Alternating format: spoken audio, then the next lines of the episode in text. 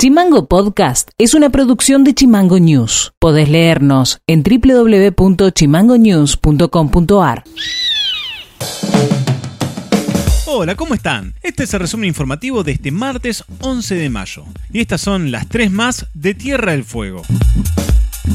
Luego de recibir una denuncia anónima a través de la línea telefónica gratuita 145 del programa de rescate y acompañamiento a las personas damnificadas por delito de trata, personas, y tras dos años y cinco meses de investigación, Gendarmería, en conjunto con otras instituciones, lograron rescatar tres mujeres mayores de edad de nacionalidad dominicana en situación de vulnerabilidad y dar con la presunta responsable que quedó supeditada al trámite de la causa penal que se instruye.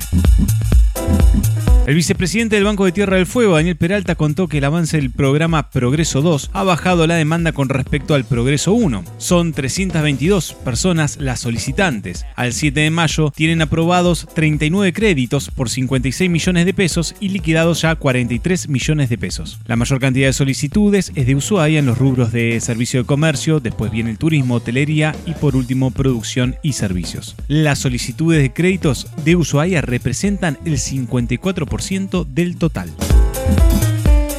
La legislatura provincial analizará, en el marco de la Comisión de Malvinas número 7, el proyecto de ley para la creación del archivo audiovisual y oral de las memorias de nuestros excombatientes de Malvinas. El encuentro será este martes en el recinto de sesiones y comisiones con la presidencia del legislador Federico Ciurano de la UCR. Se trata del asunto 378-20, que fue tomada por las cinco bancadas legislativas y se cursó invitación al presidente de la subcomisión del Centro de Excombatientes de Malvinas en Ushuaia, herederos de la causa Malvinas Carlos Cabrera. Noti Audio. El gobernador Gustavo Melella inauguró este martes el Polo Creativo Zona Sur en la ciudad de Ushuaia. Porque este es un espacio que no es un espacio del gobierno, es un espacio de la ciudad, es un espacio de todas y todos los vecinos de la ciudad de Ushuaia, así como estará el de Tolwyn y el de Río Grande. Por eso creo que es un espacio de todos y qué bueno que el Estado esté presente y plantee todo lo mejor para todos y todos para el que tiene y el que no tiene, para los más chiquitos y los más grandes. Así que, sinceramente, a todos los que participaron desde la idea, el pensamiento, pero desde los que estuvieron subidos en el techo arreglando algunas cuestiones, poniendo los equipamientos, a los que colaboraron, realmente agradecerles y felicitarles. Creo que se merece un aplauso por el trabajo que han realizado. Noti Audio.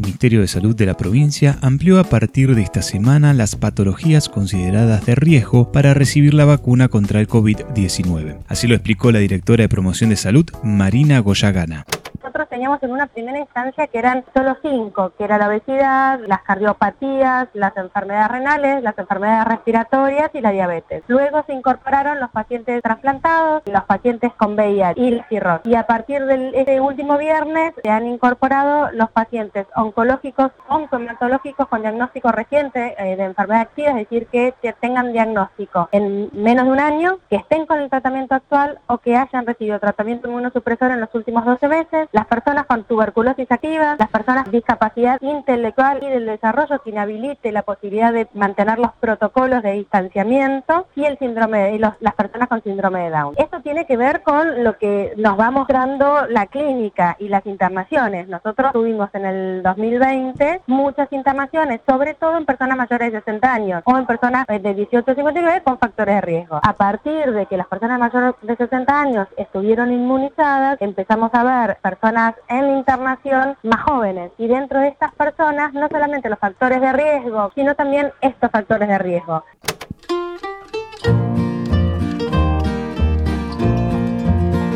Y esto ha sido todo por hoy. Seguimos en Spotify como Chimango News y escribinos vía WhatsApp al 2901 6506 66. Dejamos con un tema musical de la banda de sonido de la película ¿Dónde estás hermano? de los hermanos Cohen y nos reencontramos mañana. Chao. Chimango Podcast. Conducción, Federico García. Diseño y redes sociales, Micaela Orué. Seguinos en Twitter, seguinos en Facebook como Chimango News, en Instagram como Chimango News OK.